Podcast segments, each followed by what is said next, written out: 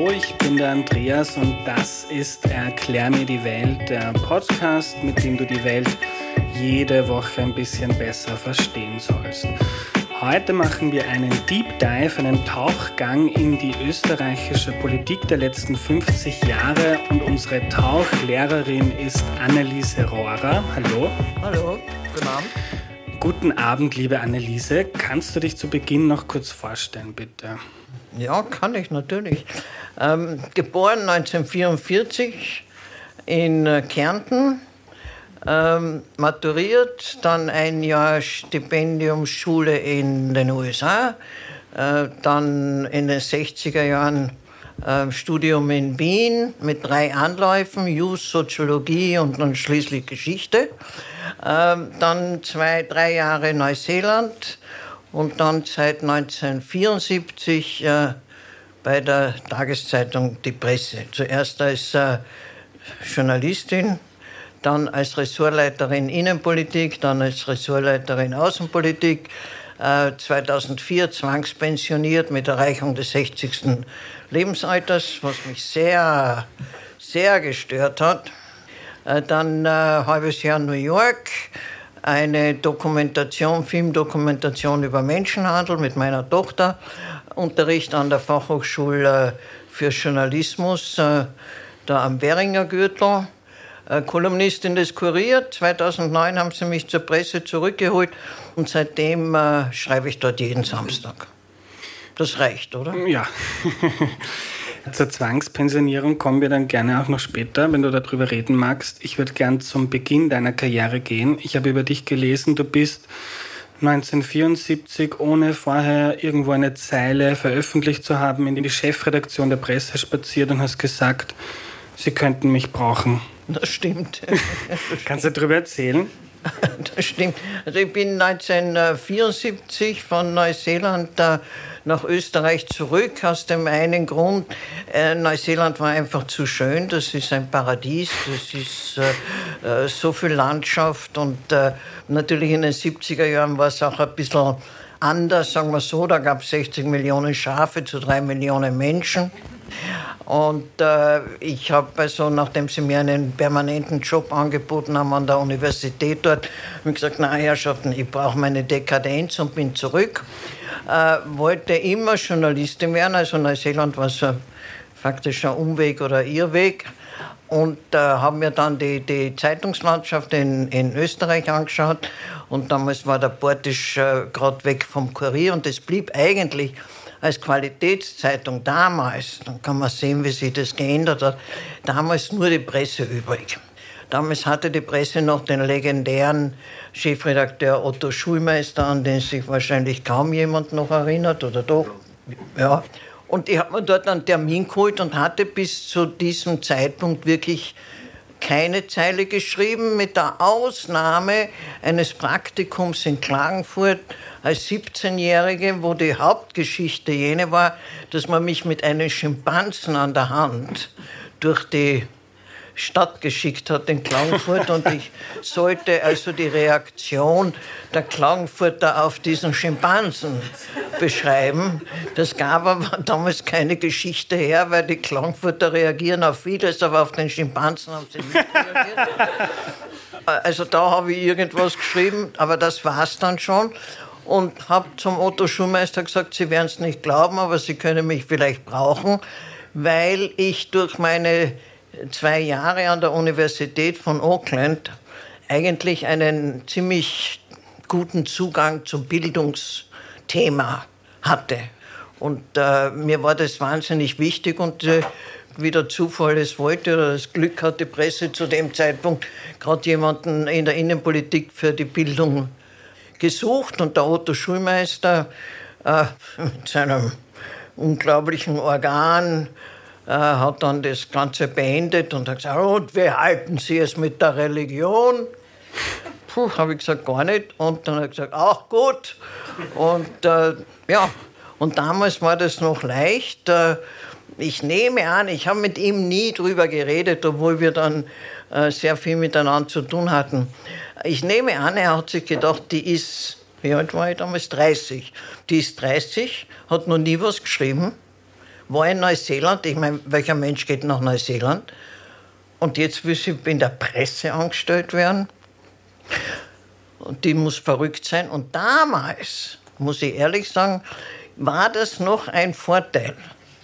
Heute, heute ist das alles so, so mechanisiert und so formalisiert, dass jemand mit dieser Vita oder mit diesem Ansehen überhaupt nicht in die Nähe der Chefredaktion kommt. Das muss alles äh, ganz genau organisiert sein. Also so jemand, der und das war dann ein Monat, ein Monat der äh, Probe, das, das gab schon.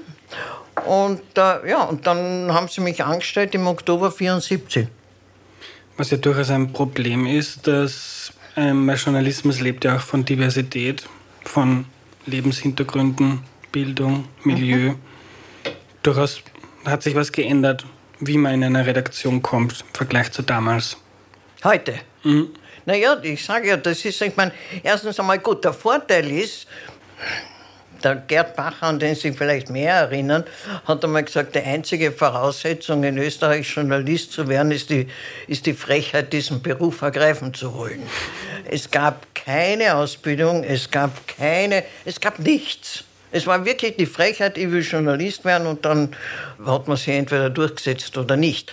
Heute ist es natürlich, es gibt, ich glaube, es werden in Österreich erstens viel zu viele und zweitens nicht ordentlich äh, heute, aber ich glaube jährlich durch die schon, sogenannten Journalistenschulen gehen jährlich 500, 600 junge Leute, die alle auf einen sehr kleinen Medienmarkt unterkommen wollen aber ich muss sagen, äh, der Medienmarkt ist schwieriger geworden. Er ist aber auch vielfältiger geworden. Das heißt, er, hat, er bietet viel mehr Chancen.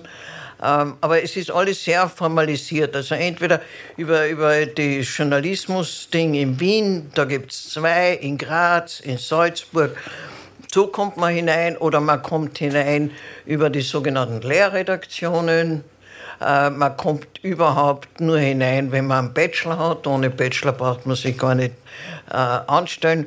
Und meine Tätigkeit an der FH hier hat mir gezeigt, dass das nicht wirklich für, für die Medien und für Journalismus nicht wirklich ideal ist.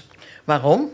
Weil du die, die Quer, ne, Querdenker würde ich nicht sagen, aber du, die interessanteren Leute kriegst vielleicht gar nicht mit. Also ich kann mich erinnern, wir haben, wir haben an der Fachhochschule hier einen jungen Mann gehabt, der war, also was das Akademische anlangt, war der unterirdisch. Ja.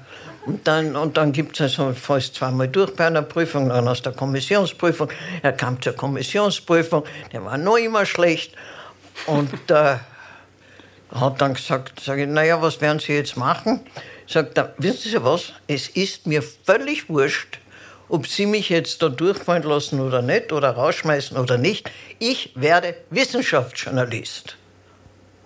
Und das hat uns dermaßen beeindruckt, ja, dass wir also der, der Leiter und ich alle vier Augen zugedrückt haben und ihn weitergeschubst haben. Weil du einfach für diesen Beruf oder diese diese Tätigkeit brauchst du eine gewisse Leidenschaft. Sonst ist es erstens zu aufwendig, zweitens zu anstrengend ähm, und, und es ist das nicht wert. Und dieser junge Mann, er hat das doch noch tatsächlich gemacht, ich habe ihn inzwischen aus den Augen verloren, aber dieser junge Mann hat einfach gesagt, das ist mir wurscht, ich mache das. Um wie dazu kommen, werden wir schon sehen. Na, dann haben wir ihm eine zweite Chance geben sozusagen. Und, und er hat dann normal das äh, Studium äh, beendet. Dass man nicht mhm. grandios, aber und das fehlt. Und wenn, da gibt es also dann für die Stu Ausbildung gibt es dann das Assessment Center vorher. Dann müssen die jungen Leute sich vor fünf äh, FH-Angehörigen irgendwie präsentieren. Und da genauso war verzweifelte Suche nach jungen Leuten, die irgendwie anders sind.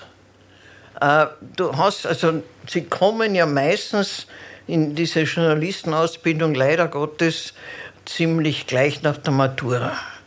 Und wenn du sie dann fragst, warum, warum wollen sie überhaupt in den Beruf? Ja, ich will irgendwas mit Medien. Oder meine Deutsch, das ist überhaupt das Beste. Äh, meine Deutschlehrerin hat gesagt, ich schreibe so gute Aufsätze. ja? Und wenn du das, äh, weiß ich nicht, fünfmal am Tag hörst, ja, dann bist beim sechsten Mal schon so grantig, äh, dass, dass du eigentlich auch nicht mehr gerecht äh, diese Aspiranten anschaust. Äh, das ist, das ist schlimm. Diese formalisierten Geschichten sind schlimm. Und wenn du dann irgendeinen bunten Vogel hast, der, irgend, der die irgendwie anders ist, dann nimmst du ihn auf alle Fälle auf, auch wenn es ein Risiko ist. Mhm. Aber Anneliese, geh mal zurück an deine Anfänge. Wie kann man sich denn so eine Redaktionsstube in den 70er Jahren vorstellen? Ich stelle mir da so ähm, viele rauchende ältere Männer vor.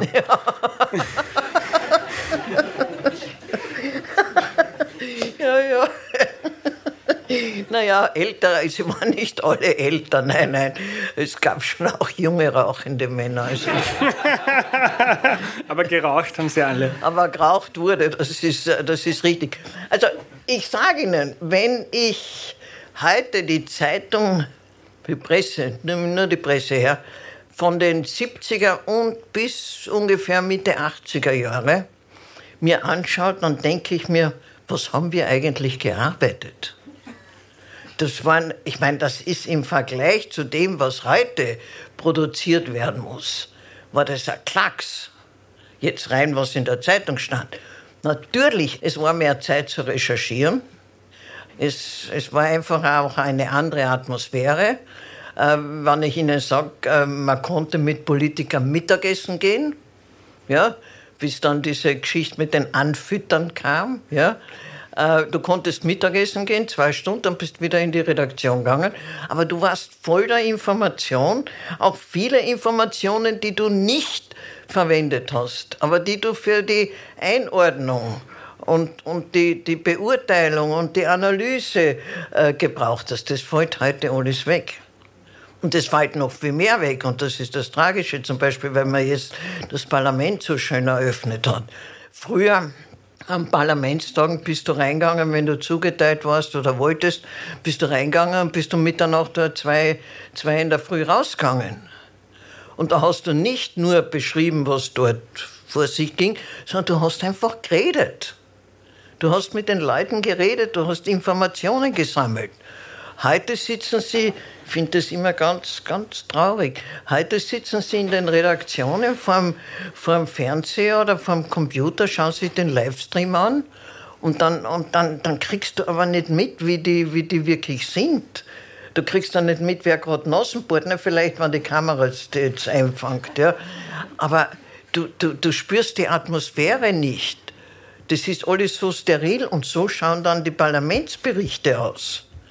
Äh, und dann wundert man sich, dass die, dass die Leute, äh, dass das Vertrauen in die Politik äh, immer mehr sinkt.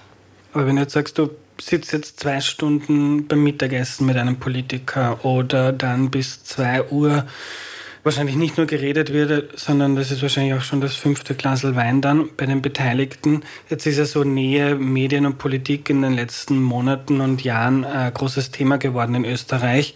Das war damals wahrscheinlich nicht so problematisiert, aber noch viel mehr, oder? Was war viel mehr? Die Verbandelung von ah, Politikern und Medien. Naja, viel mehr weiß ich jetzt nicht, aber, aber es, äh, es war anders. Es war, es war wirklich anders. Es war, ich will nicht sagen, es war besser, aber es war für die, für die Information, ja, wenn man es verhabert nennt. Ich meine, wenn ich mit jemandem essen gehe, Mittagessen gehe, bin ich ja nicht verhabert, oder? Äh, bin ja nicht verpflichtet, wenn mir äh, Essen zahlt. Ich, aber es gibt auch äh, viele Einblicke. Ich sage Ihnen was, meine Einstellung der breiteren Öffentlichkeit in Österreich äh, zur Politik, ist, äh, zu Politikern, ist maßgeblich geprägt von Erlebnissen aus dieser Zeit. Unter anderem, ich werde es nie vergessen und, und äh, das war so typisch, Unter anderem, es gab einen Wirtschaftsminister, Robert Graf. Ja, das war ein großer, großer Mittagessen, Einlader. Sagen wir so. Äh, in einem Lokal, das es nicht mehr gibt, in der äh, Grotta Azzurra, da bei der Marie-Hilfer-Straße.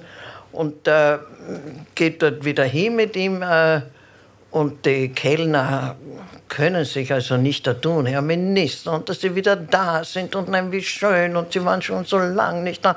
Wir haben Sie so vermisst und ja. Hm. Und dann gehe ich zufällig, um mir die Hände zu waschen, um das so zu sagen, gehe bei der Küche vorbei und höre, wie derselbe Kellner sagt, jetzt ist der Trottel schon wieder da.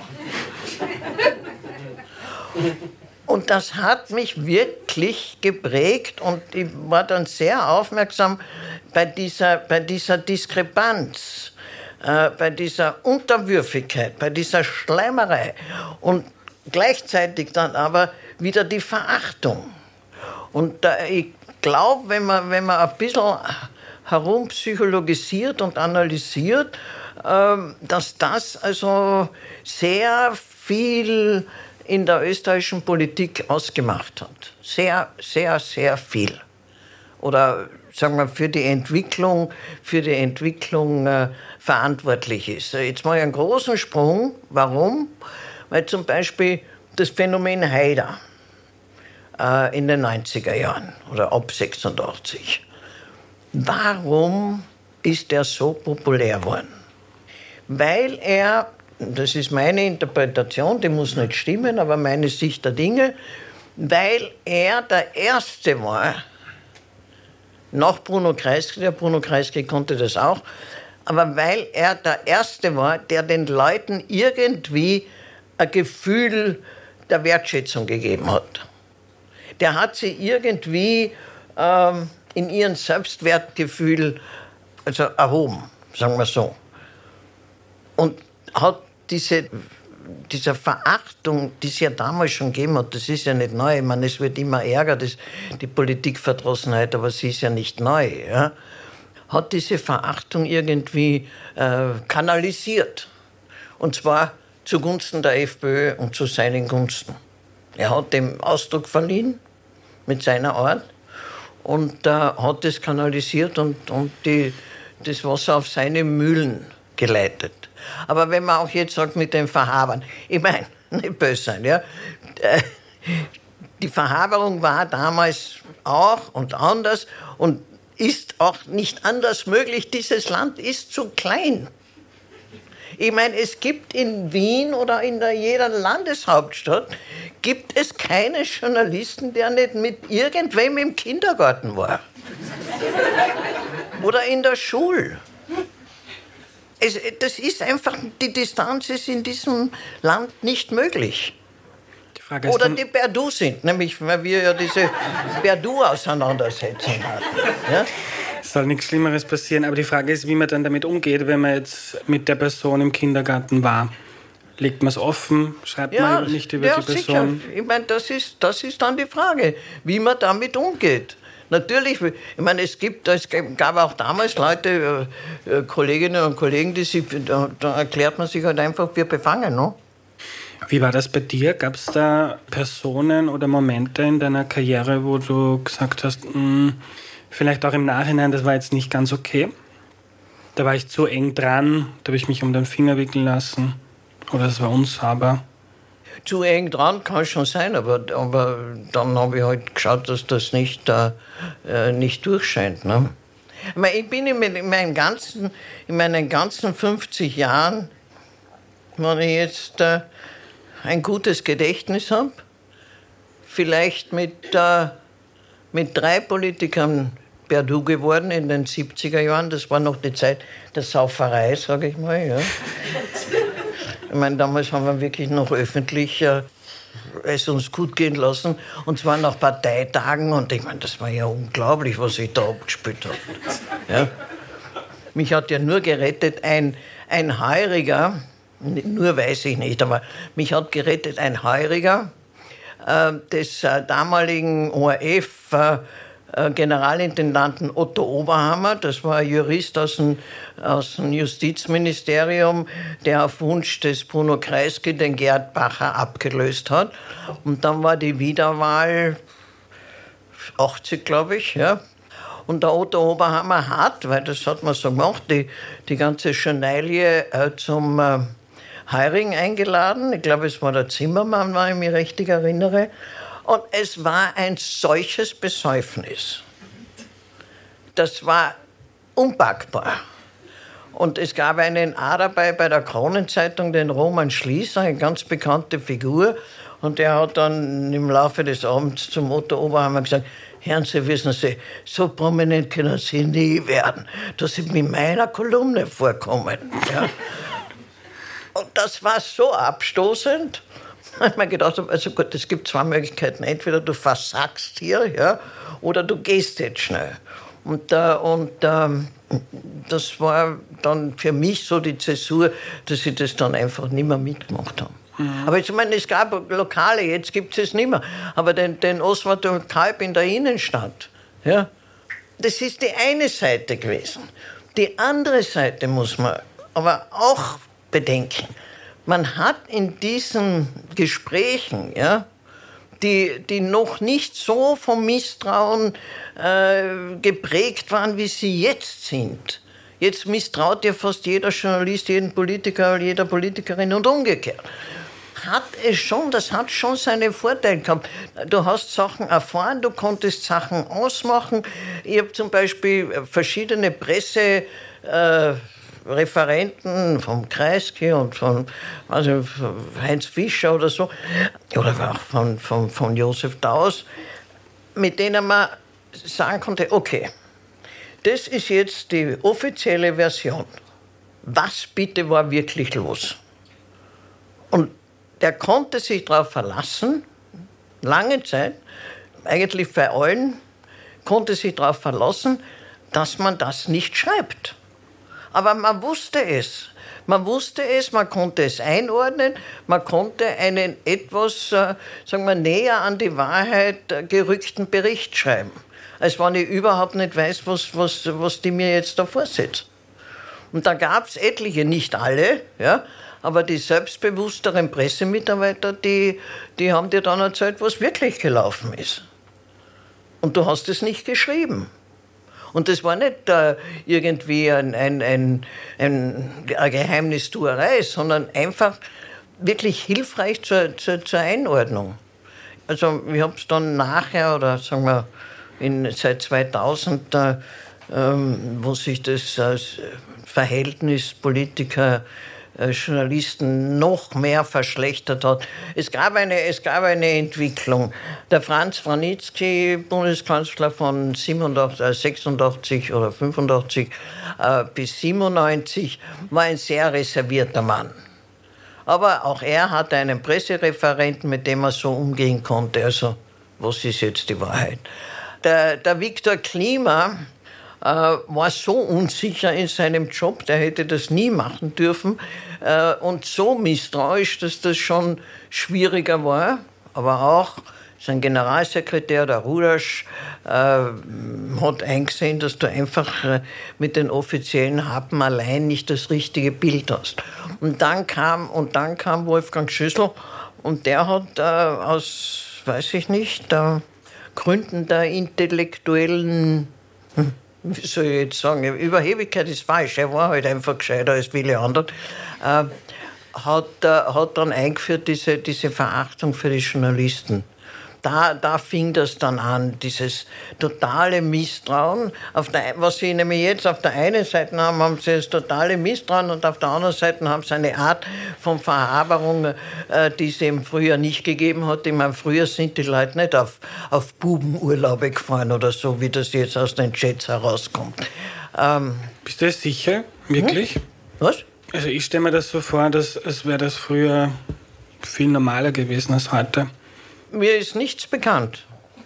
Mir ist mhm. echt nichts bekannt. Überrascht mich. Ja. Ich dachte, dass einfach dass ich die glaube nicht, dass sie hinter meinen Rücken auf Urlaub gefahren sind. Die hätte es mhm. Okay, wie kommen wir da wieder raus, dieses Misstrauen, das es gibt zwischen Politik und Medien? Gleichzeitig kann man sagen, die, die Nähe, die weniger wird, und das ist ja jetzt auch durch die Ereignisse der letzten Monate und dem Köpferollen in den österreichischen Medien, äh, da gibt es sicher noch mehr Distanz. Und wenn man sich die Vertrauens- und Beliebtheitswerte von Journalistinnen und PolitikerInnen anschaut, gibt es auch einen Grund zu schauen, was kann man anders machen. Äh, wie kann man dieses Verhältnis zwischen Politik und Medien wieder kitten? Äh, das glaube ich kann nur von den äh, von den Medien ausgehen oder von den, von den Journalisten, weniger von, äh, äh, von, der, von der Politik. Die Journalisten müssen oder die Medien müssen einfach zurückfinden äh, zu einer anderen Art von Berichterstattung. Äh, wir sind viel zu sehr im Persönlichen verhaftet, daher kommt dieses ganze, dieses ganze Befindlichkeitsgetue. Ja. Nun muss man wirklich sagen, es haben sich ja einfach auch die Voraussetzungen geändert. Ich meine, früher hast du Festnetz gehabt und niemand hat die abgehört. Ja. Äh, heute, heute spielt sich Politik ab in den Chats, wobei mir ja am meisten, mich am meisten stört, dass eine Generation, ja, wie die von Kurz, ja, das sind ja alles äh, äh, digitale Natives, ja, dass die so dumm waren, ja, äh, das alles, das alles schriftlich zu machen und dass die nicht wussten, dass das auf ewig in der Cloud bleibt und auf ewig herauszuholen ist, das ärgert mich eigentlich mehr als alles andere, muss ich, muss ich gestehen. Alles andere ist nicht so weit von dem entfernt, was es eh schon gab. Ja. ja. Aber bleiben wir kurz bei diesem, wie man das wieder kitten kann. Also du sagst, das ist die Aufgabe der Medien, eine andere Berichterstattung weg vom Fokus auf die Person hin zu mehr Sachpolitik oder was? Na, ja, ja, ja, du? weg von den Befindlichkeiten, dann wird auch das Persönliche äh, weniger wichtig und äh, hin, hin zu, zu äh, mehr Sachpolitik und dann vor allem zu dem, wirklich zu dem Grundsatz, äh, die bestmögliche Version der Wahrheit äh, zu berichten und nicht, äh, nicht irgendwie Rücksicht zu nehmen auf irgendwelche Konstellationen. Äh, ich meine, schauen Sie, wir haben, und dann hat es angefangen, wir haben in den, in den 90er Jahren, weil wer hat diese persönliche Komponente in die Politik gebracht? Das war schon auch der Haider. Ja? Äh, wir haben in den 90er Jahren dadurch, dass wir, ich auch, muss ich sagen, Riesenfehler gemacht als, als äh, Ressortleiterin der Innenpolitik, indem wir, nur es wiederholt sich jetzt, gedacht haben, wir können gewisse Sachen nicht äh, ausrecherchieren oder nicht aufgreifen oder dem nicht nachgehen, weil das, das äh, hilft nur der FPÖ. Ähm, und, äh, aus, aus diesen Fehlern heraus ist dann wahnsinnig viel entstanden. Ich nehme nur zum Beispiel Wien. Der Haider hat ja in allen seinen Angriffen war immer ein Quörnchen Wahrheit. Und er hat nach dem Jugoslawienkrieg das thematisiert, was sich da mit den Flüchtlingen und, und, und mit dem, aus, aus Ex-Jugoslawien abspielt und in den Bezirken, im 16. Bezirk oder im, im 11. Äh, ausländerfeindlich. Ne? Kulminiert im Anti-Ausländer-Volksbegehren was wir damals hätten machen sollen oder was ich anordnen hätte sollen und was mir wirklich heute noch ein Schmerz ist, wir hätten in diese Bezirke gehen müssen. Wir hätten uns dort ständig anschauen müssen, wie sich die Dinge entwickeln. In den Schulen, wo immer. Ja, in den, was man heute Parallelgesellschaften nennt. Reportagen. Dann hätte man vielleicht die Wiener Stadtverwaltung dazu bringen können, nicht zwingen, sondern dazu bringen können, sich dieser Probleme, wo er zu Recht den Finger draufgelegt hat, sich dieser Probleme anzunehmen. Und dann hätte man wahrscheinlich die, das Wiener Rathaus äh, dazu bewegen können, auf diese, auf diese Problemfelder, die uns heute noch mehr äh, Schwierigkeiten bereiten, rechtzeitig hinzuschauen. Haben wir nicht getan. Vor lauter Angst, das beflügelt nur den Heider. Jetzt haben wir wieder dieselbe Situation, dass die ÖVP äh, zwar einen, einen, Anti-Ausländer-Kurs fährt aber, und hofft, dass das der FPÖ schadet, aber das ist natürlich auch lächerlich. Aber äh, eine Zeit lang oder die Randy Wagner, die ein Migrationsproblem einfach nicht äh, anerkennen wollte, aus Angst, das hilft der, hilft der FPÖ. Äh, das ist kein sehr, sehr positiver Befund über, über die Journalisten, weil mhm. wir hätten da mehr lernen können. Aber hol uns mal zurück in diese Zeit. Also Haider steigt auf, er sorgt für Aufrühr über die österreichischen Grenzen hinaus. Es war damals ja äh, Rechtspopulismus, war damals irgendwie noch was Neues, war dann auch Vorbild für viele andere PolitikerInnen äh, in Europa und darüber hinaus. Aber wie kann ich mir das vorstellen? Äh, du beobachtest das als Innenpolitikchefin der Presse und denkst dir dann, der tut unserem Land nicht gut und was der sagt, irgendwie, das hetzt auf und darum ergreife ich als Journalistin quasi auch Partei und schaue, dass ich nichts mache, was den auch noch fördert. Oder wie war naja, der nach nein, das ist falsch mit dem, mit, dem, mit dem, ich ergreife nicht Partei. Ja?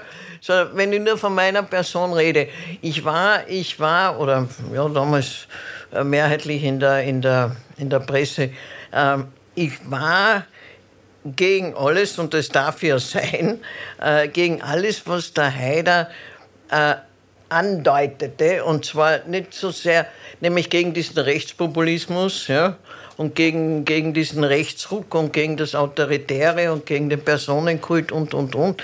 Es ist vielleicht auch meiner Kärntner Vergangenheit geschuldet, weil ich weiß, wie anfällig die da unten für sowas sind, ja.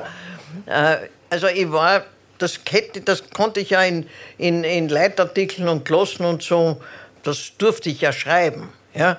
Na, der Fehler war, man hätte daneben ja, äh, müssen die Sachen dennoch aufgreifen und sagen, er hat in dem und dem und dem Punkt, das, das ist nicht nur die Ausländer, das war das Bonzentum, wenn man sich erinnert. Das war der Postenschacher, wenn man sich erinnert. Das waren die Jahre, wo der ein ehemaliger, ein ehemaliger Sekretär des Wranitzky sich erschossen hat, weil der Wranitzky den Schulden auch in diese Bank gesetzt hat.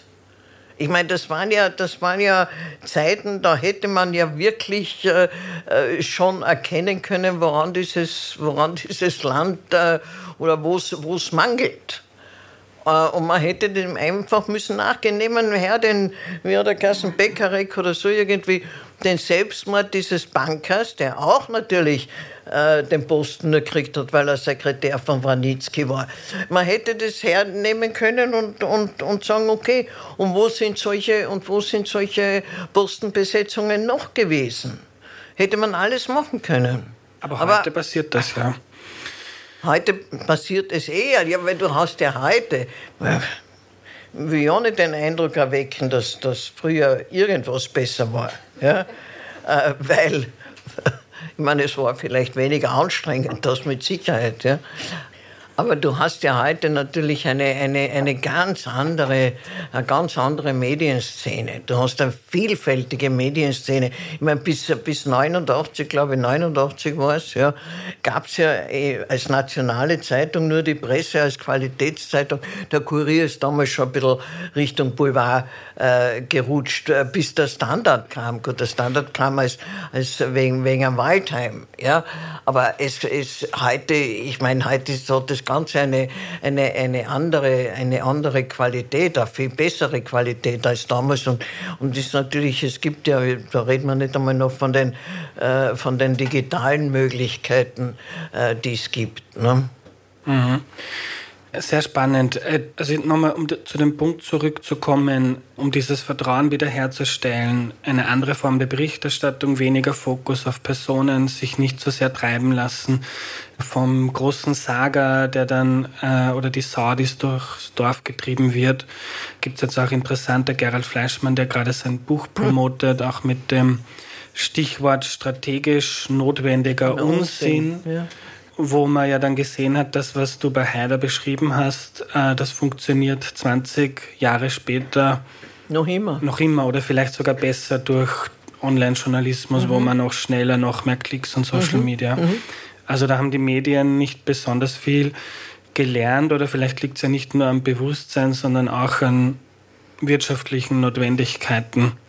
Naja, die wirtschaftlichen Notwendigkeiten haben sie natürlich krass verändert, krass verändert. Weil ich weiß ja nicht, wir haben auch so eine, das, was ich da mit dem, jetzt ist der Trottel wieder da äh, sagen wollte, wir haben auch so eine, ähm, noch immer, aber früher noch viel mehr so eine schlampige, eine wirklich schlampige äh, Situation, was, äh, den, äh, was die Medien oder sagen wir nur die Zeitungen anlangt, indem nämlich in jeder Zeitung, schauen Sie sich das mal an, ja, äh, über jeden Printprodukt steht unabhängig. Ja? Unabhängig von wem? Der Kurier ist unabhängig von Raiffeisen. Ja? Der Standard ist unabhängig von den Banken. Ja? Äh, die, die Presse ist unabhängig von, von der Diözese Graz. Na, nie und nimmer. Ja? Aber seinerzeit, also bis 93, glaube ich, hat die Styria die Presse übernommen, äh, hat die Presse dem Wirtschaftsbund der ÖVP gehört ja, Wirtschaftsbund. Und der Wirtschaftsbund damals hatte einen allmächtigen äh, Chef, das war der Sallinger.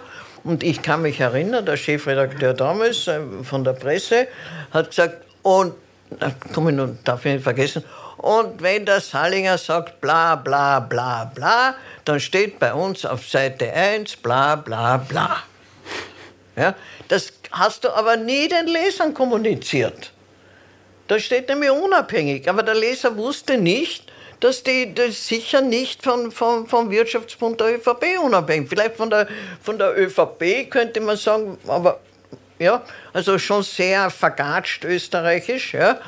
Äh, und dann hat die, hat die Styria das übernommen und die Styria ist natürlich, ich meine, die Styria ist über verschiedene Konstruktionen im Einfluss der katholischen Diözese Graz.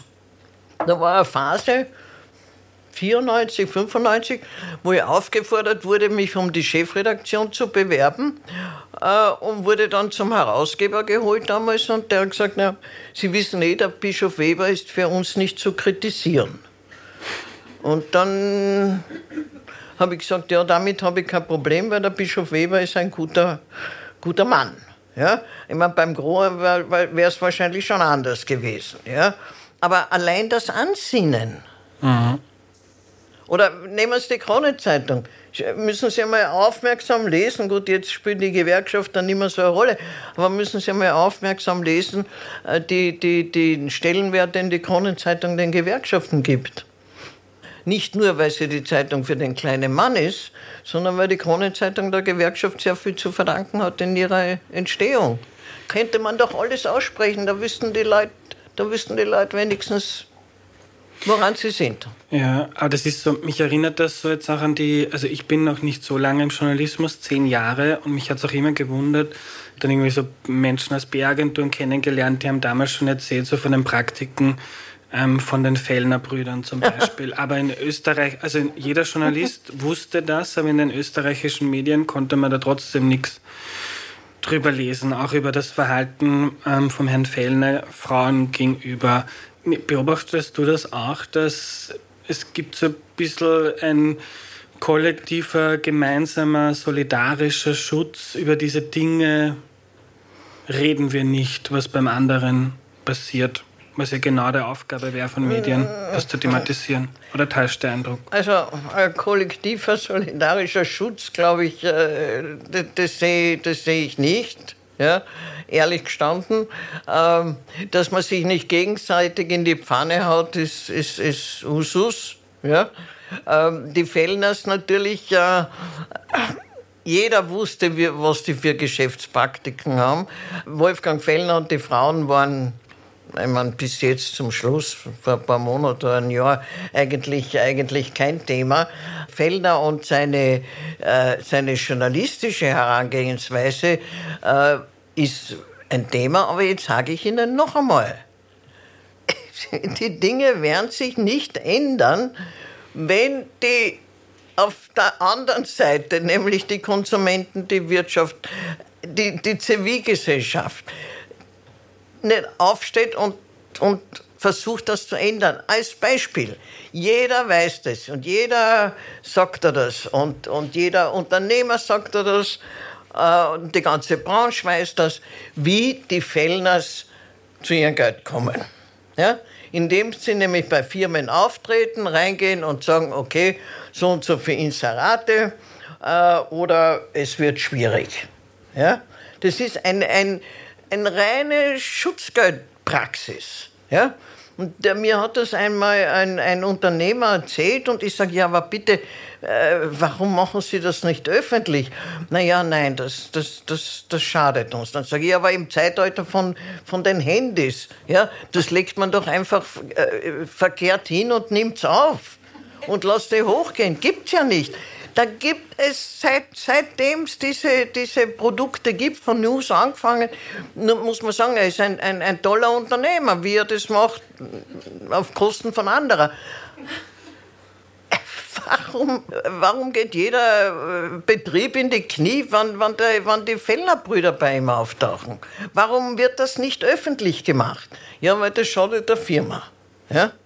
Genau dasselbe im journalistischen Bereich wenn du Österreich, für Österreich arbeitest, das haben mir etliche meiner, meiner ehemaligen FH-Schüler erzählt, wenn du für Österreich arbeitest, kann, erstens einmal, gibt selten Anstellungen. Anstellungen im Journalismus äh, haben den Vorteil, dass du den, äh, dass du den Schutz hast, den äh, kollektivvertraglichen Schutz. Also alles frei. Äh, die schreiben und am nächsten Tag erkennen sie weder den Titel noch die Geschichte noch irgendwas unter ihrem Namen wieder. Na, was macht jetzt ein junger Journalist? Geht er zum Herrn Fehner und sagt, das, das ist unzulässig? Ja? Das kann nicht sein? Das ist, stimmt nicht? Das ist nicht wahr? Ja, dann ist er vor der Tür den nächsten Tag. Also da brauchst du schon wahnsinnig viel Überzeugung und wahnsinnig viel Rückgrat, dass du gegen diese Praktiken aufstehst. Und weil es keinen Widerstand gibt, deshalb mm, regen sich zwar alle in Symposien auf drüber, aber es passiert nichts. Oder, oder ich meine, das ist ja nicht nur Fellner, das ist ja nicht nur der Fellner, es ist auch das Heute. Aber da ist auch wieder die Politik schuld. Die, die fördern. Ich meine, die meiste, das meiste Fördergeld hat Österreich gekriegt. Das zweitmeiste heute. Gratiszeitungen. Und man weiß von heute, dass die Eva Dichand hergeht und anruft in Firma und sagt, ich weiß, die Fellners waren gestern bei Ihnen, Sie haben Ihnen drei, weiß ich nicht, 300.000 Inseratvolumen versprochen, ich will dasselbe. Wer macht das publik? Wir haben einmal in der Fachhochschule den ehemaligen Chefredakteur von heute interviewt zum Qualitätsjournalismus oder Moral oder so irgendwas verquers. Und der sagt im Interview, er hat in seinem Dienstvertrag stehen, dass Anzeigenkunden nicht zu kritisieren sind. In seinem Dienstvertrag. Nun werden äh, Interviews dieser Art, Frage-Antwort, werden immer autorisiert. Wir waren überzeugt, dass er das rausstreicht, ja? oder dass er kalte Füße kriegt. Nein, er lässt es drinnen. Wir veröffentlichen das in so einer Studienreihe und 14 Tage später ist er nicht mehr Chefredakteur. Das ist der Mann, der jetzt Express äh, digital herausgibt. Ja? Aber glauben Sie, dass irgendein Medium diese Geschichte aufgegriffen hätte und berichtet hätte, was man eh geahnt hat, aber halt durch ihn äh, schwarz auf weiß hatte. Nein. Nein. Ist es deiner Meinung nach auch die Aufgabe von Journalistinnen, also wenn es jetzt ums Verhältnis Politik und Medien geht, das von großer Distanz und teilweise Verachtung geprägt ist, ist es auch die Aufgabe von Journalistinnen, die Politik ab und an zu loben gute Reform, gut gemacht, gute Performance, hört man selten. Na sicher, na sicher. Ich wünschte, es wäre mehr Gelegenheit dazu. Aber ich komme noch einmal auf das, äh, weil, Sie, weil Sie das so herumreiten, auf der Nähe, zu Recht sage ich ja, auf, auf der Nähe äh, zwischen Journalisten und, und Politikern. Es ist zum Beispiel, also ich finde es unerträglich, wenn, und wenn ich sehe oder höre, sehe, wie viele Journalisten mit wie vielen Politikern per Du sind. Ich finde das, find das ganz schlecht. Finde es als Zeichen von, von Verwaschenheit und, und, und mangelnder Distanz und mangelnder Korrektheit. Auf der anderen Seite wiederum habe ich auch von meinen, von meinen äh, äh, Studenten, was soll, das hat mir, hat mir eine erzählt, die damals beim, beim Ostermeier ist und inzwischen habe ich es auch beobachtet, äh, die beim Ostermeier war als junge Journalistin, äh, kommt zum ersten Interview und das Erste, was der Ostermeier sagt, damals Staatssekretär von Feimann, wenn sich jemand erinnert, sagt er, wir sind per Du. Was soll, was soll ein junger Journalist oder eine junge Journalistin in so einem Fall machen? Zu sagen, nein, nie und nimmer, das verlangt sehr viel. Aber es muss, es muss sein. Die müssen, weil allein dieses, wir sind per Du, ich weiß schon, das halt, bedeutet nicht so viel, wie es früher bedeutet hat, ja. Aber es schafft eine, eine, eine Beziehung, es bringt einen Touch in die Beziehung, die einfach nicht in Ordnung ist. Aber wenn ich dann den Jungen sage, bitte lehnt es einfach ab. Es passiert euch nichts, lehnt es einfach ab. Naja, aber dann ist er vielleicht nicht so offen. So, ja, er ist ja sowieso nicht offen. Ja? Da ist, setzt man nicht viel aufs, aufs Spiel. Ne? Aber diese, dieser ständige Versuch, die, die, die, die Träger der Medien, die Journalisten irgendwie zu manipulieren, ist auch nicht neu. Ja? Aber er ist, er ist irgendwie penetranter geworden. Was hat der Bruno Kreisky gemacht? Äh, und jeder wusste das, ja, und dass das so abläuft. Der Bruno Kreisky hat sich einzelne Journalisten kommen lassen zum Café ins Bundeskanzleramt. Und damals, weil wir ja äh, zu lang essen waren und dann wenig zu schreiben hatten, äh, konnte, er auch am Nachmittag anrufen, weil, na, kommen Sie jetzt ins Bundeskanzleramt auf einen Kaffee. Na, dann hat er dort Geschichten erzählt, nämlich die er, die er in die Öffentlichkeit bringen wollte, äh, um zu sehen, wie die Reaktion ist. Ja? Und das hat er dann immer so gemacht, dass er wissen Sie, aber das erzähle ich nur Ihnen. Nur Ihnen. Und schreiben dürfen Sie das ja nicht. Und jeder hat gewusst, wenn er sagt, schreiben dürfen Sie das ja nicht, musste man das schreiben. Weil sonst das nächste Mal kommt er und sagt, ich habe Ihnen das doch gesagt, wieso haben Sie denn das nicht geschrieben? Naja, das war ein Hintergrund. Naja, also Ihre Einstellung zu einem Hintergrund möchte ich haben, so ungefähr. Ja? Also er, der, hat, der hat die Journalisten auch, äh, sagen wir nicht missbraucht, das ist, das ist falsch, ja? Äh, sondern er hat sie, er hat sie halt äh, manipuliert oder er hat sie benutzt oder so. Und jeder war ganz selig, wenn er, wenn er eine Geschichte gehabt hat, die der Kreisky nur einem erzählt hat. Ne? Anneliese, ich bleibe beim Du, wir sind jetzt verhabert. Du hast gesagt, ähm, du hättest gerne mehr Gelegenheit zum Loben der Politik. Ich würde mit dir gerne ein Gedankenexperiment zu machen, um uns dem Status quo zu nähern. Es kommt ein Außerirdischer da uns zum Gürtel im Loft, der landet da, da sieht er, oh, da da, da sitzt eine Politikkennerin oder eine Grand Dame, ich weiß, so willst du nicht genannt werden, des österreichischen Politikjournalismus. Erklär diesem Außerirdischen schnell mal, wie die österreichische Politik, wie es um die steht. Das kann man nicht. Ich würde dem außer, außerdem außerirdisch ist jetzt ein bisschen, ist jetzt ein bisschen heikel, nachdem die Amerikaner ein, ein Objekt nach dem anderen äh, runterschießen und nicht wissen, woher es kommt. Äh, aber ja, sagen wir mal, ne? kommt da bei der Tür rein und wie die österreichische Politik erklärt haben, äh, würde ich sagen, reden wir dann weiter, äh, wann Sie Sigmund Freud gelesen haben. Äh, warum sage ich das? Weil es gibt ja nicht Außerirdische, ja, aber es gibt sehr viele, äh, sehr viele äh, Botschafter, die immer wieder nachfragen. Ja.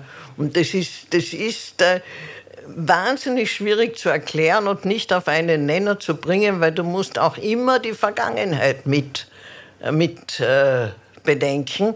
Aber wenn ich eben, noch einmal, das ist mein, äh, mein, nicht mein Steckenpferd, sondern meine Überzeugung, wenn ich, wenn ich äh, jemandem erklären soll, woher diese, diese unglaublich wie soll ich sagen, Verwerfungen kommen in einem Land, das ja eigentlich eigentlich äh, so überschaubar ist und eigentlich äh, im Verhältnis zu anderen, selbst in Europa, anderen Ländern, so lösbare Probleme hat. Weil es ist alles in Österreich politisch keine Raketenwissenschaft. Warum passiert es dennoch nicht?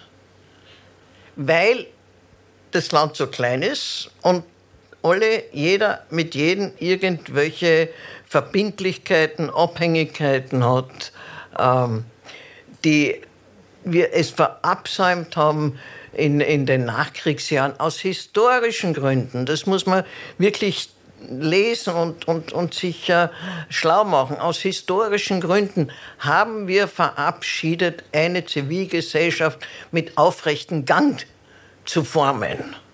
Das heißt, du hast eine Zivilgesellschaft, die ähm, eben zwischen Abhängigkeit und Verachtung der Politik gegenüber äh, hin und her äh, wankt. Und du hast eine Politik, die jahrzehntelang ähm, gewohnt war, alles zu bestimmen und nicht von, von der Wiege bis zur Bahre, sondern äh, eben diesen, diesen Einfluss äh, auszuüben auf, auf das Leben, auf das, auf das wirklich persönliche Leben der Österreicher. Ich meine, einige von Ihnen äh, werden, werden, werden sich vielleicht erinnern, du konntest, du kannst ja heute noch in Niederösterreich kaum einen Job kriegen ohne, ohne ÖVP-Sanctus äh, und in Wien.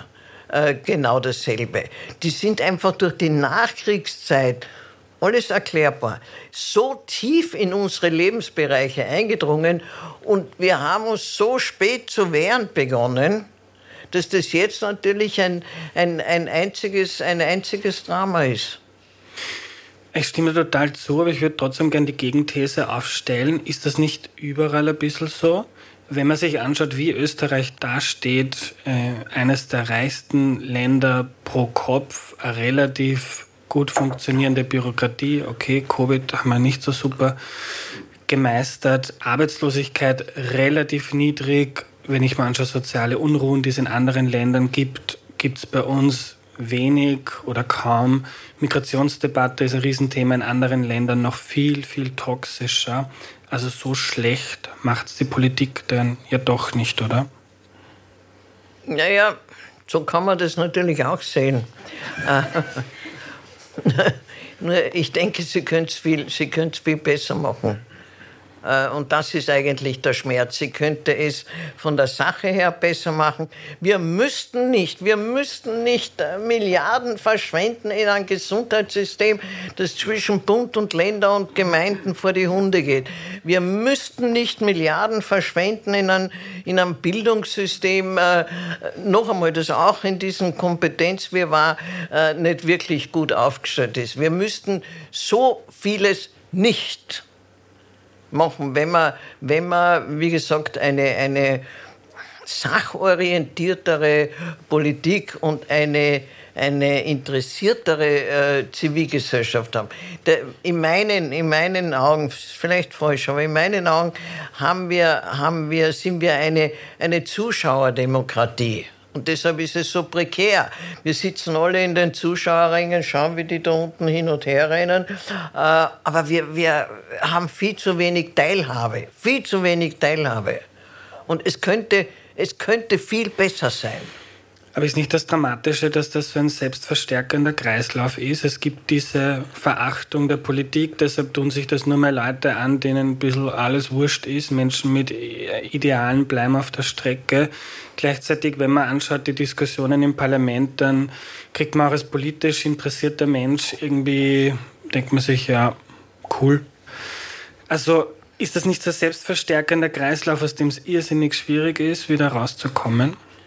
Naja, Natürlich, Sie haben völlig recht, aber man müsste einfach, man müsste einfach äh, durchatmen. Es sind ja auch, es, und zum Beispiel, was uns fehlt, ist die, ist die Selbstreflexion. Es liegt, liegt ja auch an den Medien, weil sie sagen, es, wer tut sich denn die Politik schon an? Ja? Das ist schon richtig. Äh, wer tut sich die Politik an, nur um dann von den Medien, auch von mir, äh, zerrissen zu werden? Ja? Auf der anderen Seite sage ich zu, mein, zu, meiner, zu meiner Entschuldigung, äh, es gibt halt Personalentscheidungen, äh, vor allem äh, immer schon, ja, äh, wo, wo du dir denkst, was haben die sich dabei gedacht? Ja? Ich, kann mich erinnern, manchmal kriege ich so einen Anfall und denke mir, jetzt sei nicht so kritisch und das wird schon gut sein und das wird schon, und ja, ja, Vorschuss und, ne? Und dann stellt sich heraus, nein, der erste Eindruck war richtig. Ich meine, von der Frau Sickel, von der Frau Forstinger, von, also, ja. Und dann denkst du, warum können die nicht? Ich sage Ihnen, warum sie nicht können. Weil sie viel zu sehr äh, Rücksicht nehmen auf, auf, äh, auf, äh, Partei, auf Parteinotwendigkeiten. Wenn, ich meine, wenn du eine Ministerin nach Wien holst, die du nicht einmal kennst, wie seinerzeit die Ministerin Moser aus Tirol, nur weil halt, oder jetzt, der, na, was rede ich von Tirol, der, der Herr Bilaschek als, als Bildungsminister. Bolaschek. Der ist nur, wie Bol, Bolaschek. Bol? Bolaschek. Ja, Bilaschek ist ja der andere von den, Bolaschek. Nur, nur weil der Herr Schützenhöfer einen, einen Steirer in der Regierung haben wollte? Warum? Aber, sage ich, man sollte, man sollte sich selber, also die Medien sollten sich an der Nase nehmen. Ja? Sagen, okay, wir zerreißen den erst, wenn er wirkliche Fehler macht und nicht schon vorher. Ja? B, wenn er wieder, er, sie, wenn er wieder aus der Politik geht, schreien wir nicht sofort Versorgungsposten. Obwohl das auch ein Problem ist. In so einem kleinen Land, äh, wo kommst du unter als Ex-Politiker? Ja, wenn du selbstständig bist. Äh, ich meine, ja, sie sind jetzt alle, jetzt haben wir viel mit Ex-Politikern zu tun, die sind alle Berater. Weil nehmen Sie, nehmen Sie, was in die Klavischnik ging zur Novomatik, was natürlich für Grüne wirklich eine, eine seltsame Entscheidung war, ja. Aber trotzdem ging sie woanders hin, hätte man auch geschrien, Versorgungsposten. Oder wenn irgendjemand den, ja, weiß nicht, was er, was er bringen könnte, ähm, den Herr Strache jetzt da engagiert, würden wir schreien, die Medien würden schreien, Versorgungsposten. Ja? Ich meine, da, da, da gibt es schon, schon Bereiche, wo, wo auch wir besser werden könnten. Anneliese, letzte Frage vor der Pause. Die Menschen, die da sitzen und alle, die uns im Podcast zuhören, das ist ja alles ein Zustand, der nicht gut ist für eine liberale Demokratie, weil das ist ja nicht nur jetzt lustig, wenn man über die Politik einmal lachen kann, sondern da geht es ja um das Leben von Millionen Menschen, das besser oder schlechter sein kann. Du hast gesagt, die Zivilgesellschaft in Österreich, der fehlt das Rückgrat. Was ist denn etwas, was du meinen ZuhörerInnen mitgeben möchtest, wenn man sich für einen besseren Umgang von Politik, Medien, Gesellschaft einsetzen möchte? Wo kann man denn bei sich selber anfangen? Naja, bei sich selber kann man schon mal anfangen, ganz, ganz einfach, indem man, indem man sich betroffen fühlt von dem, was hier passiert. Äh, und nicht sagt, ich, ich, ich schaue keine Nachrichten mehr, es geht mir nichts an, es interessiert mich nicht, äh, was nämlich jetzt eine Hand in Hand mit dieser Politikerverdrossenheit äh, sehr häufig ist, einfach abschalten, keine Medien, keine, keine äh, Nachrichten mehr.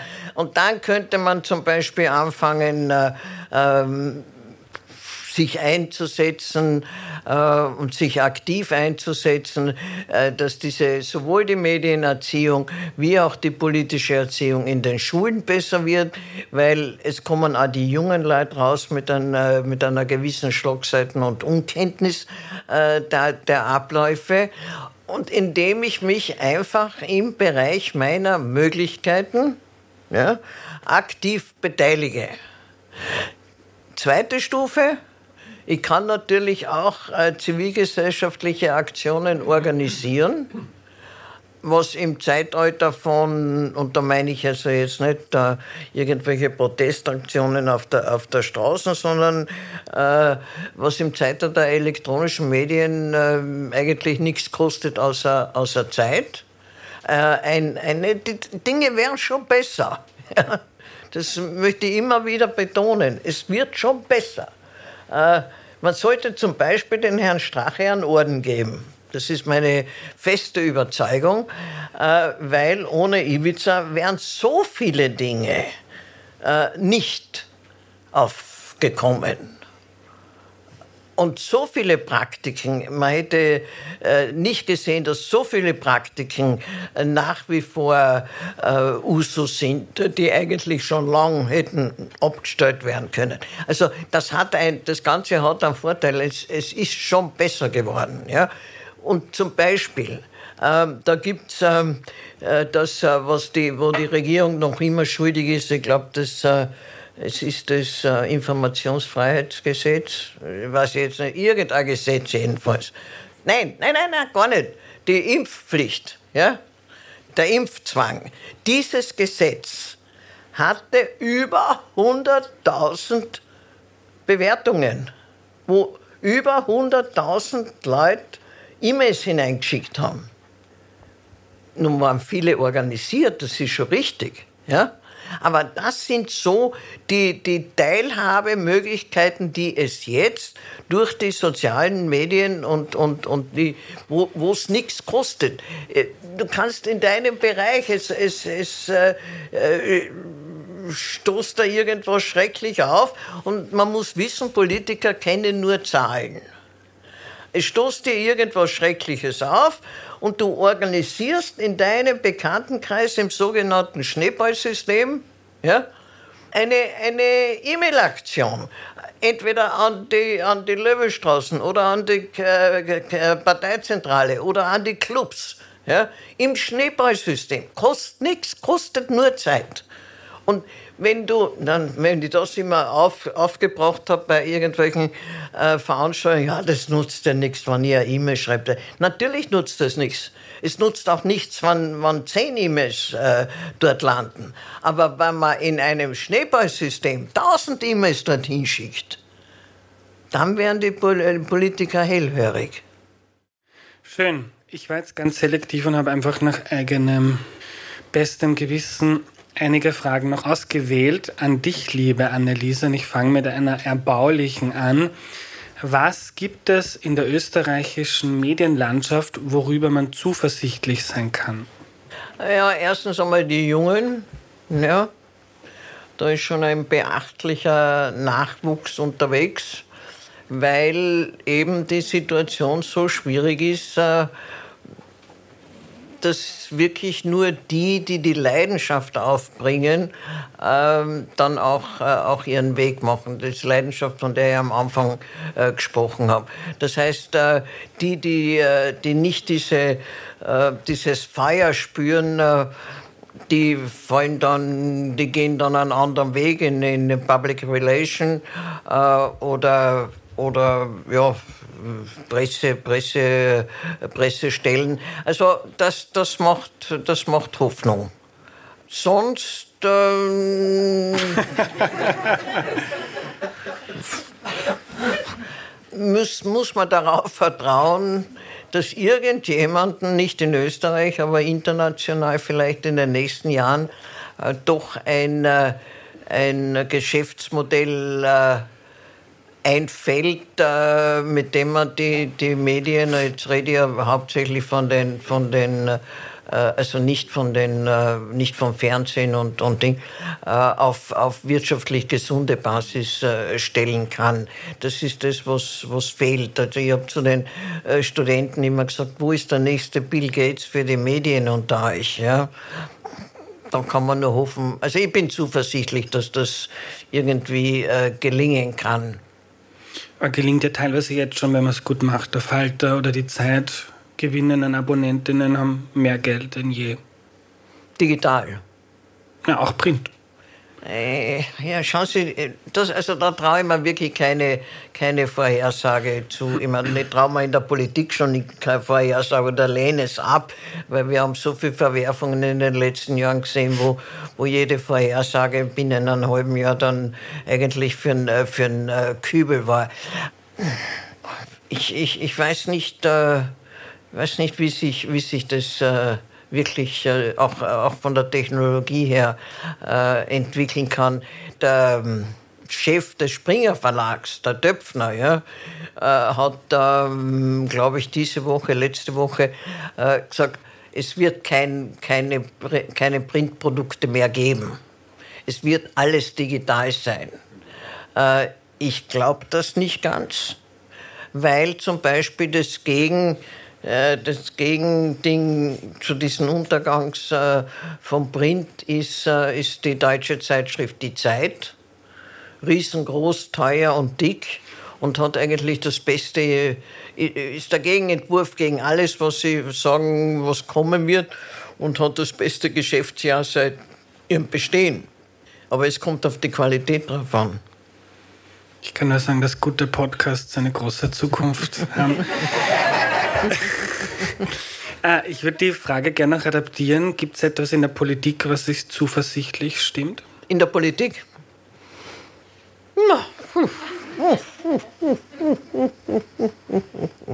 Ja, natürlich. Das, was ich vorher gesagt habe, es sind heute gewisse Dinge nicht mehr möglich, die früher gang und gäbe waren. Äh, was mich allerdings verwundert, ist, dass sich diese Erkenntnis in der Politik noch immer nicht ganz durchgesetzt hat, weil zum Beispiel äh, es gibt noch immer Postenbesetzungen, die sind mehr als fraglich. Warum sich Politiker glauben, das leisten zu können, liegt auch wieder an der Zivilgesellschaft. Wo ist der Aufschrei der Zivilgesellschaft? Das geht nicht mehr, Posten werden nicht mehr ohne Ausschreibung besetzt etc. Äh, es waren auch bei den Medien keine kein besondere Aufregung über, über äh, diese jüngsten äh, Geschichten. Aber es sind gewisse Dinge einfach nicht mehr möglich. Und ich bin wahnsinnig froh und zuversichtlich, was da alles aufgebrochen ist. Sie werden, Sie, Sie die politische Nomenklatur wird, müssen vorsichtiger sein. Und sie werden vorsichtiger sein. Äh, und das wird einen gewissen Reinigungsprozess, äh, glaube ich, äh, wird man vielleicht erst im Rückblick erkennen, der die in den letzten Jahren gebraucht hat. Du hast in unserem Gespräch darauf hingewiesen, dass einige der Probleme daher kommen, dass Österreich einfach sehr klein ist und dass sich viele Leute kennen oder schon im Kindergarten kennengelernt haben. Die Frage ist Beispiel Schweiz, ein noch kleineres Land als Österreich. Sind dort Politik und Medien auch so verbandelt wie in Österreich? Nein, nicht so, aber zu meiner, zu meiner Überraschung gibt es in, in in äh, Deutschland, äh, in der Schweiz. Ich habe gedacht, nur wir kennen den Begriff Freundelwirtschaft, äh, wobei uns die Antikorruptionsleute erklären, man soll diesen Begriff nicht mehr verwenden, weil es ist äh, verharmlosend. Äh, aber ich mit Erstaunen festgestellt, dass in der Schweiz gibt es den Begriff Vetterli-Wirtschaft. Also sind die auch nicht so weit entfernt. Nur die haben schon eine andere Einstellung zu ihrem Gemeinwesen. Deshalb auch die direkte Demokratie. Ich meine, das kannst du nicht, das kannst du nicht auf Österreich übertragen. In der Schweiz, äh, bei jedem Referendum kriegst du solche Bocken an Unterlagen von jeder Partei, jeden Standpunkt. Das kommt mit der Best, äh, Post an alle Haushalte. Also das schaue ich mal in Österreich an, wer das liest und wer sich da, äh, wer sich da schlau macht, um dann also wirklich äh, ein Urteil, äh, ja oder nein, äh, abzugeben die haben, die haben eine andere Einstellung zur, zur, äh, zu ihrem Gemeinwesen. Die haben aber auch eine andere, äh, eine andere äh, Kultur, äh, was also die Medien oder die Printmedien anlangt. Ich meine, die Neue Züricher Zeitung ist zum, eigentlich eine Parteizeitung der Liberalen, aber du merkst es nicht. Warum? Weil die durch die wirtschaftliche St äh, Kraft der Schweiz äh, und, und dem Aufkommen der Inseraten äh, dermaßen wirtschaftlich unabhängig sind. Äh, Unabhängigkeit, die du, die du in Österreich rein über die Inserate und Ding nie erreichen kannst. Glaubst du, dass direkte Demokratie auch in Österreich helfen könnte, um die Zivilgesellschaft aufzurütteln oder die WählerInnen, um sie stärker zu beteiligen am politischen Prozess? Ähm, da muss ich ehrlich sagen, da bin ich eher pessimistisch. Warum? Ähm, weil äh, wir, es hat sich bei uns eingebürgert, dass äh, direkte Demokratie hauptsächlich, ich meine, aber auch das wird besser, muss man sagen aber hauptsächlich äh, äh, von, als politisches Instrument verwendet wird. Hauptsächlich. Äh, nicht ausschließlich, aber äh, hauptsächlich. Und wenn man hergeht, zum Beispiel die eine der letzten äh, äh Volksbegehren, das Volksbegehren Antikorruption, hat genau 330.000 Unterschriften. Hätte müssen eine Million haben bei einer wachen Zivilgesellschaft. Aber nicht nur das. Es hat weniger Unterschriften als das äh, Tierschutztransport irgendwas des Herrn Waldhäusl. Das Volksbegehren, das der Herr Waldhäusl initiiert hat. Da hat mehr Unterschriften als die Antikorruption. Aber wenn ich sage, wenn ich sage, äh, man kann schon optimistisch sein, aber die Voraussetzung ist zum Beispiel eine andere politische Erziehung in den Schulen. Und ich meine, jetzt rede ich mich selber in eine veritable Depression, ja? weil das Problem in den Schulen ist ja auch, dass die Lehrer sich nicht trauen, politische Bildung, also Politik in die Klassenzimmer in den Klassenzimmer zu besprechen. Warum? Weil immer irgendwer da ist und sagt, der ist zu links, der ist zu rechts, der ist zu irgendwas. Das heißt, äh, das Drama um die politische Bildung in den österreichischen Schulen ist eigentlich ein Drama der, der, der mangelnden Zivilcourage der Lehrer. Zuerst war es die Staatsbürgerkunde, das war noch relativ sachlich. Wir können uns erinnern. Äh, An Parlament, Aufbau muss man alles wissen. Ja, bitte, Herrschaften, es gibt in, in Österreich, also es gab an der Fachhochschule Leute, die kamen von der Matura von, von Mittelschulen und wussten nicht, wie viele Bundesländer Österreich hat. Also das war eigentlich, äh, weil, na, wir haben politische Bildung, das, das, das haben wir nicht gehabt. Ja? Da muss man mal anfangen, dass die Leute überhaupt wissen, in welchem Gemeinwesen sie es zu tun haben. Und dann brauchst du aber mehr Lehrer mit Zivilcourage. Die kriegst du aber nicht, wenn, die, wenn, wenn das Schulwesen so verpolitisiert ist, wie es noch immer ist. Die kriegst vielleicht, wenn die Eltern sich mehr engagieren. Die kriegst vielleicht, wenn die Eltern sich überlegen, dass ihre Kinder sehr wohl äh, für ihre Sachen eintreten sollen in den Schulen und dass die Kinder sehr wohl auf, auf äh, müpfig sein sollen und dass die Kinder sehr wohl äh, ihre Meinung äußern und nicht sagen, geh bitte heute Mund, weil das kann da nur schaden. Auch das ist noch immer eine weit verbreitete Geschichte. Aber mit Fridays for Future und so dem Nachhaltigkeitsaspekt gibt es schon eine politisierte Jugend, die mir deutlich politischer erscheint als meine Generation zum Beispiel. Sie ist politischer. Heute, ja, in, in, in sicher in, in, in, äh, in gewissen Themen. Natürlich das Klima, selbstverständlich, ja. Aber was die Demokratie anlangt, bin ich nicht so sicher. Eine Frage von Chiara. Bildung und Gesundheit sollten wir verbessern. Was noch? Welche Bereiche wären noch so dringend und machbar? Bildung, Gesundheit. Hm. Naja, ich meine, reformbedürftig ist, reformbedürftig ist vieles, aber was, was äh, trifft die Leute in ihren, oder interessiert die Leute in ihren Lebensbereichen? Ja gut, der, der große Ding, äh, der, der Staatshaushalt und, und das Budget, äh, und Ende, äh, Ende der Geldverschwendung, also nicht jetzt Corona, sondern äh, generell in der Verwaltung. Es wäre zum Beispiel, wäre ja wirklich gut, wenn man Österreich ja, hat die höchste Förderung mit Steuergeldern von politischen Parteien in ganz Europa. Mehr Geld geben sich keine Parteien in keinem europäischen Land als die Österreicher. Und jetzt erhöhen sie die Parteienförderung auch noch über die, über die äh, Inflationsrate hinaus. Das wäre auch etwas für die Zivilgesellschaft. Man sollte, man sollte sie beschränken äh, man sollte sagen, fangt dort zu sparen an. Es wäre zum Beispiel auch, ich weiß, das ist alles äh, nicht naiv, aber wurde ja nach meinen Wünschen gefragt. Ne?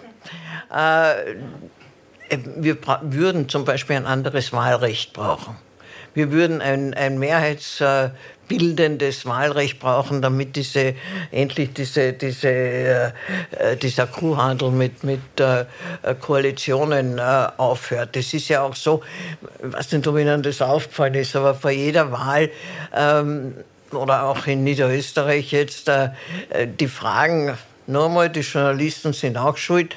Ähm, die Fragen sind, mit wem werden sie koalieren? Das sind immer die Hauptfragen. Mit wem wollen sie dann eine Koalition machen? Und nicht, äh, was haben sie da vor, da vor, da vor, da vor. Ne? Wir würden ein, es würde uns ein mehrheitsbietendes Wahlrecht gut tun. Warum? Weil dann auch äh, aufhören würde, äh, diese, diese ewigen Ausreden. Ne? Wir würden ja wollen, aber der Koalitionspartner will nicht. Das heißt, das ist eine, eine, was aber irgendwie ins österreichische Bild passt, eine, eine Verwischung der, der, der eigentlichen Verantwortung, politischen Verantwortung. Deshalb wird da in Österreich bei Wahlen selten jemand wirklich abgestraft. Aber gleichzeitig hat ein Mehrheitswahlrecht, wie man in Großbritannien sich sieht? Nein, nicht, nicht das. Es gibt eine Mischform. Also nicht, äh, okay, nicht the winner takes it all. Wie wird das ausschauen? Äh, das kann ich jetzt im okay. Moment nicht äh, darlegen, sagen wir so. Aber ja. es gibt eine Mischform zwischen Mehrheitswahlrecht, das kommt darauf an, auf die, auf die Stimmen. Es ist wahnsinnig kompliziert, aber es ist, existiert. Mhm. Eine aktuelle Frage von Bernhard. Der Erfolg der FPÖ in Wellen, in Wellenform tritt er auf. Ist das die Schuld der anderen, der Parteien, der Medien oder sind die einfach so gut, Heider, Strache, Kickel und Co.? Die sind in einem Aspekt oder waren und sind auch jetzt äh, in einem Aspekt äh, gut, äh, nämlich im Aufnehmen von äh, Stimmungen und im Verstärken von Stimmungen. Das muss man ihnen einfach, äh, das muss man ihnen einfach lassen. Auf der, auf der anderen Seite, ähm, wenn man sich anschaut, in welchen, in welchen Phasen sie stärker geworden sind, dann merkt man schon, das ist natürlich immer eine Ablehnung der Regierenden vor allem unter Haider war das immer eine Denkzettelwahl. Äh, oder eine, das ist so, eine Geheimniswahl. Du hast ja in den Umfragen, hat er ja, war er ja nie so toll, wie er dann abgeschnitten hat in den 90er Jahren. Äh, das heißt, die Leute haben sich nicht dazu bekannt. Äh, auch jetzt siehst du, dass, sie, dass sie eigentlich besser abschneiden als, als in den Umfang. Das heißt, die Leute sagen nicht, dass sie, dass sie wählen, aber aus, aus Frust oder, oder äh, Abneigung äh, gegen, gegen die Regierung äh, in, in der Wahlzelle dann äh, ich zeig's, ich zeig's, ich zeig's ihnen. Ne? Was auch irgendwie ins Gesamtbild passt. Ne? Von meinem Kellner, der dann gesagt hat, der Trottel ist schon wieder da. Aber es gibt ja auch andere Oppositionsparteien, die SPÖ oder die NEOS. Ist die FPÖ da so gut oder sind die anderen so Nein, schlecht? die anderen sind, das ist ganz, also in meiner Ansicht, das ist ganz eindeutig zu beantworten. Die anderen sind, ich meine, die Neos sind nicht schlecht, sie kriegen nur halt nicht, äh, äh, nicht viel mehr auf dem, auf dem Boden. Sie sind in der Sachpolitik nicht schlecht. Äh, und, und über die SPÖ, glaube ich, muss man im Moment nicht sehr viel, äh, sehr viel leider Gottes sagen. Aber glaubst du, dass so eine liberale Partei wie die NEOS, dass die per Definition so nüchtern, sachlich, programmatisch ist? Oder könnte die auch so auftreten, um einen Teil dieses Ärgers, den es in Österreich gibt, zu kanalisieren in Wählerstimmen? Nein, ich glaube, äh, erstens einmal wissen Sie, äh, dass Liberale haben es in Österreich wahnsinnig schwer. Äh, das hat man ja unter, unter der Heidi Schmidt und dem Liberalen Forum in den 90er Jahren gesehen. Der erste Erfolg der Heidi Schmidt war eigentlich äh, nur geschuldet, dass sie, dass sie den Mut hatte, den Haider, den Haider oder die FPÖ zu verlassen. Beim zweiten Mal war schon nichts. Ähm, und von einer, einer Liberal, ich meine, die, die, die Meindl Reisinger ist zwar sehr, sehr schrill, ja, und hat, hat aber den Nachteil, hat den Nachteil, dass eine Frau nicht schrill sein soll in der Politik, weil jeder sagt, sie ist zu, äh, zu hysterisch. Ja. Und, und äh, per, per Definition äh, kann eine liberale Partei nicht so aggressiv sein wie, wie eine rechte ist schade, weil manche Ideen sind durchaus akzeptabel, manche nicht alle, und die kriegst, die, sie kommen nicht richtig durch. Nächste Frage, was macht Kickel so gefährlich? Erstens einmal ist er, glaube ich, sehr gescheit. Glaube ich, bin nicht ganz überzeugt, aber ich, ich glaube es. Ja. Ähm, äh, zweitens die, die Fähigkeit, man muss ja das jetzt nur sehen, ne?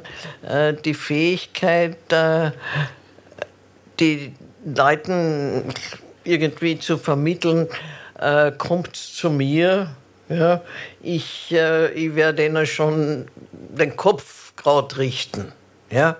Und das ist das, was natürlich schon bei Leuten, die zutiefst verunsichert sind, zu Recht, ja, schon sehr äh, gut ankommt. Das heißt, in meiner Einschätzung ist es nicht die, äh, weiß ich nicht, äh, Politik der FPÖ, die ja nicht sehr ausformuliert ist, sondern was ihn so gefährlich macht jetzt in einer Zeit, ja, ist diese diese tiefe Verunsicherung, ich will den Vergleich jetzt nicht irgendwie weitertreiben, aber auch in den 30er Jahren waren die Leute zutiefst verunsichert. Wir haben ja nur, wir haben ja nur das Glück, dass wir eigentlich eine ganz eine gute Wirtschaftslage haben. Aber wann die einbricht, äh, einbrechen sollte, ja, und äh, du in Österreich aus irgendwelchen Gründen immer einen, noch immer einen höheren Prozentsatz an Leuten hast, die gegen eine autoritäre Führung nichts haben und einen höheren Prozentsatz an Leuten hast, die, die sich für jemanden aus oder begeistern könnten, der weder auf Parteien noch auf Parlament Rücksicht nimmt, äh, dann, dann wird es dann wird's also kritisch. Ich glaube nur nicht, dass er, selbst wenn er noch so viel Kreide frisst, ja, äh, dass er äh, dass er wahnsinnig populär werden kann. Aber das spielt dann in einer wirklich angestrengten Situation äh, oder angespannten Situation, wo die Leute so wirklich nicht mehr wissen, wie, wie ihre Zukunft ausschaut, spielt das, ob er populär ist oder nicht, äh, äh, wenig Rolle. Wenn er fähig ist, und das scheint er äh, doch zu sein, den Leuten das äh, Gefühl zu geben, ich gehe voran und ihr folgt mir und ich bin für euch da. Sie, wie, wie hat der Slogan geheißen, den er wiederverwendet? Äh, was weil ich für euch bin. Sie machen irgendwas, weil ich für euch bin. Also vom Haider gibt es, Sie sind gegen mich, weil. Also Sie sind gegen ihn, weil ja, er ja, für Sie, euch ja, ja, ist. Sie sind gegen, äh, gegen, gegen mich, weil ich für euch bin. Das plakatiert er ja auch jetzt wieder. Ne? Und äh, so, so Bilder er ist, er kann in Bildern reden. Und das, das ist etwas, was äh, äh, der Nehammer schon gar nicht kann. Äh, und äh, die Meindl Reising auch und die, die Randy Wagner leider überhaupt nicht. Ja. Das ist eine Frage, die ich jetzt einstreue von mir selbst. Der Joe Kalliner war erst in der ZIP 2 der PR-Berater der hm. SPÖ nahe. Und der hat beschrieben, was die wichtigste Fähigkeit eines Politikers, einer Politikerin. Und er meinte das so verkürzt, wenn man da bei Ihnen in der ZIP 2 sitzt und zehn Minuten Zeit hat zu reden, dann sollte man nächsten Tag in Erinnerung haben, diese eine Sache, die hat er äh, erzählt. Und er sagt, das kann der Kickel in Österreich, das kann die Frau Meinl-Reisinger zum Teil, aber Nehammer, Kogler und Randy Wagner können das alle mhm. nicht. Wie gibt's das, dass die führenden PolitikerInnen in Österreich großteils daran scheitern, an so einer grundlegenden politischen Fertigkeit? Naja, bei der Randy Wagner ist es, glaube ich, schnell zu beantworten. Die hat ganz einfach äh, eine nicht ausreichende Umgebung. Die hat die falschen Berater. Ich meine, man muss sich ja nur anschauen, den Generalsekretär der SPÖ, äh, Deutsch, der ist ja der ist ja sowas von Retro, da, da war ja die Feimann-Ära noch modern dagegen. Ähm, es ist unglaublich, wie man auf die Idee kommt, so jemanden um sich zu haben oder auf die, auf die Wähler äh, loszulassen. Äh, die hat einfach kein Spiel für Berater. Ja? Äh, der Kogler, der Kogler, den, also die, die Wandlung des Kogler ist für mich ein Phänomen der konnte sehr wohl sehr gut rhetorisch reden. Also wenn man den einmal gehört hatte, wie er über den Hyposkandal aufgearbeitet hat und so. Also wirklich große, große rhetorische Kunst. Ja. Was mit dem in der Regierung passiert ist, kann ich nicht sagen. Aber er ist natürlich äh, äh schon so lange in der Politik, dass er sicher nicht, äh, äh, selbst wenn man ihm sagt, hör auf zu schwurbeln, kann er nicht mehr. Ja. Äh, und, der, und der Nehammer drängen Sie mich nicht dazu zu sagen, ich fürchte, es fehlt ihm die intellektuelle Einsicht.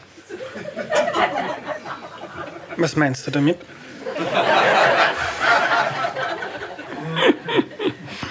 Na, es fehlt ihm, es, es fehlt ihm die, die, die, äh, die, sagen wir so, die Aufgabe der Selbsterkenntnis, sagen wir so.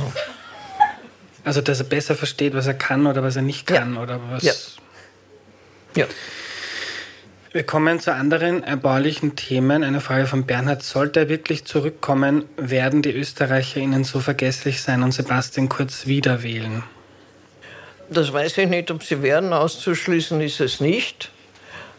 Ich kann mir das nur ehrlich gesagt, ich weiß es nicht. Ich weiß es nicht. Ich weiß, ich weiß, vielleicht gehe ich dann zurück nach Neuseeland.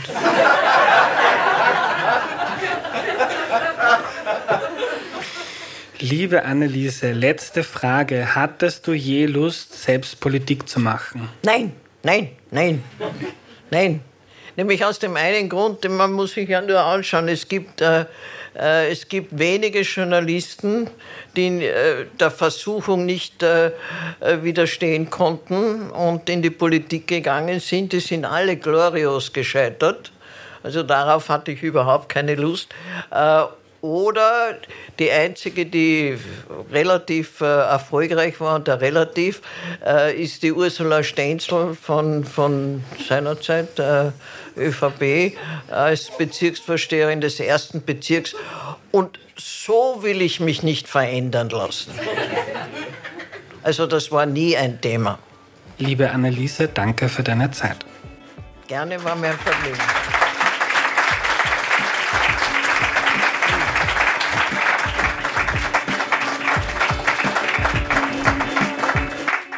Danke fürs Kommen und fürs Bleiben.